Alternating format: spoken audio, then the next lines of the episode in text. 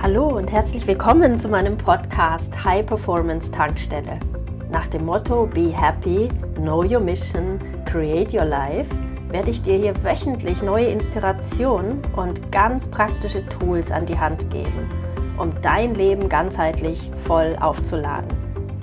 Die High Performance Tankstelle ist für, ich nenne sie Holistic Warriors, für Menschen wie dich, die jeden Tag mehr wollen im Leben, die nicht stagnieren wollen, die Wachstum lieben, die lernen wollen, die die Welt verändern wollen, die Akzente setzen möchten, die mutig sind, visionär sind und Dinge anpacken.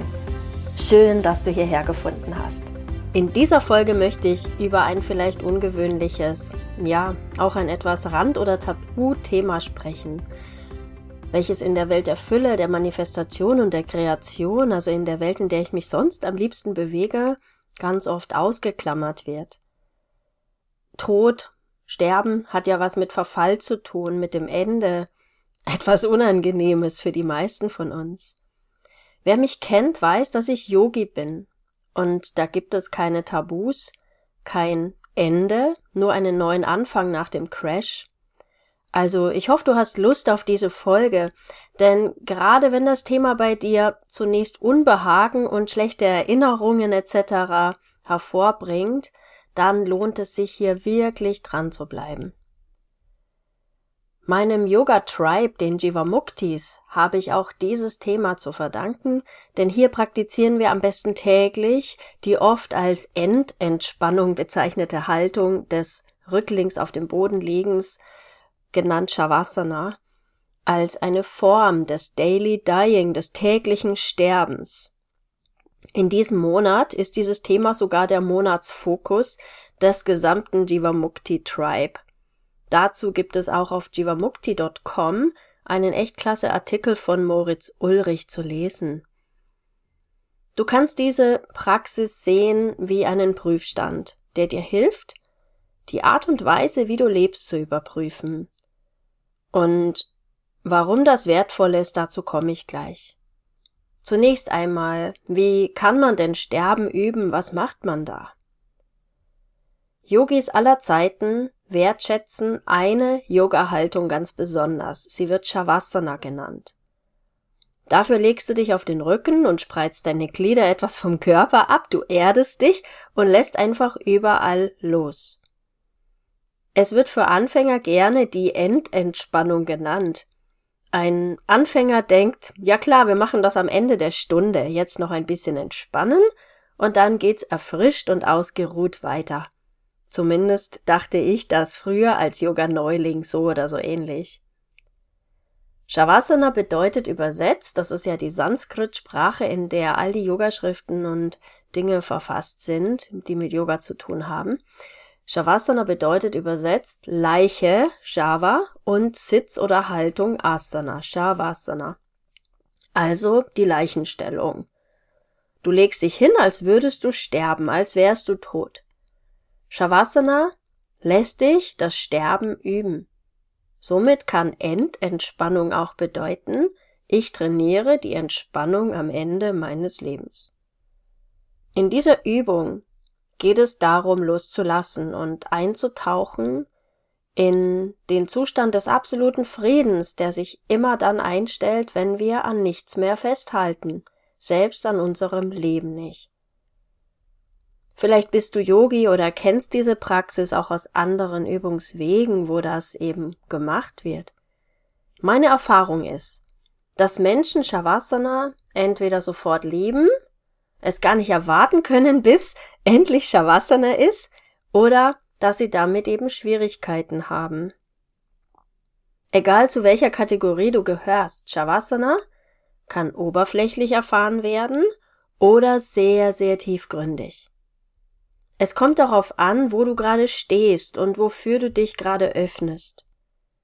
Ich finde drei Ebenen, auf denen wir uns für dieses Sterben üben öffnen können, welche auch gleichzeitig drei echt gute Gründe darstellen, dies regelmäßig zu tun.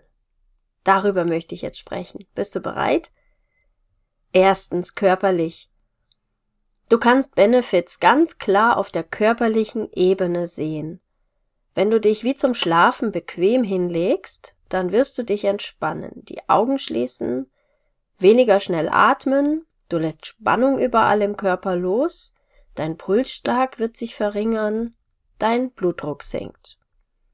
So ziehst du schon auf der rein physischen Ebene einen ganz, ganz großen Nutzen aus dieser Übung.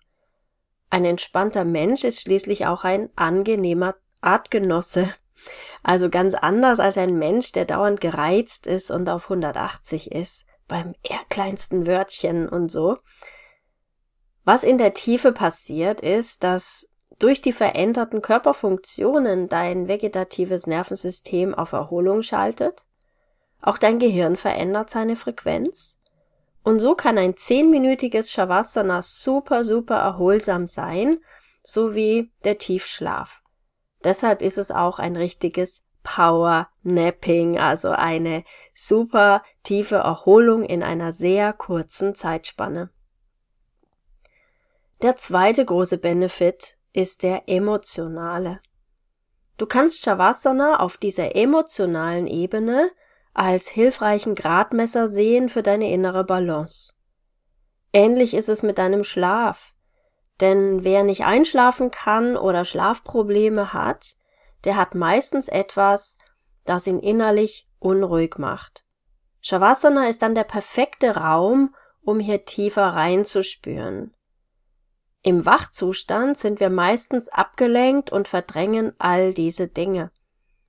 Wenn wir nachts nicht einschlafen können, machen es uns Gedanken und Gefühle meistens schwer. Somit ist Shavasana eine geniale Praxis für alle, die nachts besser schlafen können möchten.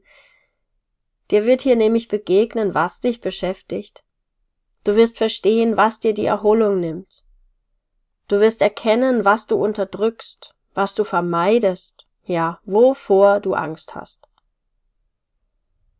Patanjali erwähnt Abhinivesha, das Festhalten am Körper bzw. die Angst vor dem Tod, als eines der fünf Kleshas, der Hindernisse der Menschen auf ihrem Weg in ein freies, selbstgestaltetes Leben. Das heißt, wenn wir frei sein wollen, dürfen wir jegliche Angst ablegen. Wir dürfen uns also immer wieder fragen und dabei in uns hineinspüren, wovor wir Angst haben. Oft sind es konkrete Themen, oft aber auch nicht. Dir kann eine subtile Angst vor dem Ende bewusst werden, welche in Shavasana deutlich auch hervortreten kann. Und wenn du das spürst, frag dich, ist da eine Angst vor dem Loslassen? Ist da ein Unwohlsein vor der Hingabe? Was ist es genau? All das sind Baustellen, die es sich wirklich lohnt anzusehen. Es lohnt sich so sehr, hier tiefer zu schauen, welche Gefühle du auch gerade unterdrückst, welche Gefühle ignoriert werden.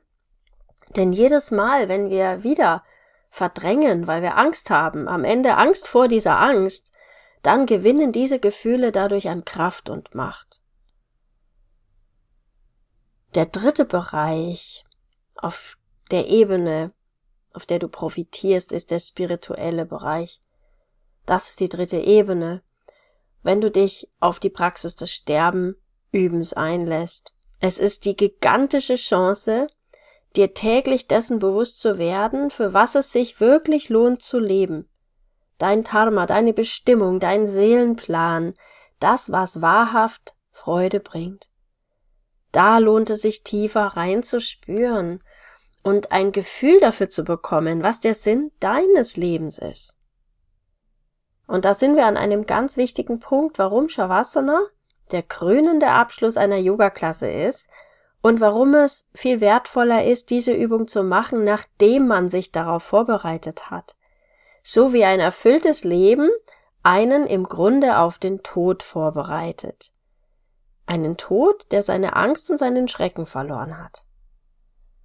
Shavasana fühlt sich nämlich gigantisch an, wenn wir in einem Zustand der Einheit sind, im Einklang sind. Das, was auch Yoga genannt wird, Einheit, Einklang, Verbindung. Wenn unser Körper durchflossen ist von hochschwingender Energie, wenn alles im Fluss ist. Und dabei spielt es auch gar keine Rolle, ob es ausschließlich positive Gefühle sind. Shavasana kann dir auch und insbesondere dann unglaublich helfen, wenn du mit heftigen Gefühlen zu tun hast. Wenn du dir erlaubst, diese Gefühle zu fühlen und fließen zu lassen. Da fließen oft Tränen der Erlösung, der Erleichterung, der Freude, des zutiefst Berührtseins in Shavasana. Ja, Shavasana ist eine Praxis, die dir den Weg in dein Herz zeigt. Immer mehr und immer, immer mehr. Stell dir mal vor, diese Praxis will dich an einen Ort in dir führen, der einfach wundervoll ist. Eine Art wundervoller, süßer Zufluchtsort, an den du immer wieder kommen kannst, egal wie chaotisch oder gerade erst recht, wenn es sehr chaotisch draußen ist. Hier drinnen ist alles voller Liebe, Freude, unendlicher Fülle.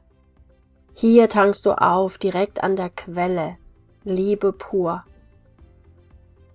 In der Jivamukti-Tradition erhalten wir Lehrer auch ein kraftvolles Mantra von unseren Lehrern und es lautet Shri Krishna Sharanam Mama. Shri Krishna Sharanam Mama. Es geht genau darum, Zuflucht in der Liebe zu suchen, jeden Tag.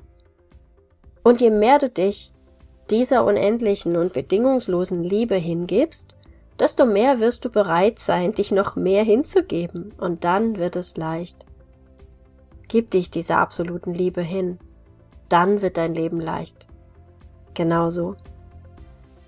Diese Episode bringt mir gerade den Impuls, eine der nächsten Folgen zum Thema Selbstliebe zu kreieren. Die nächste Episode allerdings wird dir helfen, Shavasana zu praktizieren, das worüber ich gerade gesprochen habe. Ich leite in der nächsten Episode eine Entspannung an. Du kannst sie jederzeit machen. Vielleicht hilft sie dir auch beim Einschlafen. Hat dir dieser Podcast gefallen? Dann freue ich mich sehr, wenn du ihn mit anderen potenziellen Holistic Warriors auf Social Media teilst. Du möchtest mehr? Dann sei dabei in meiner nächsten kostenfreien Challenge oder in einem meiner transformierten Programme. Mehr Informationen findest du auf www.holisticwarrior.de. Alles Liebe, be happy, know your mission, create your life, deine Annette.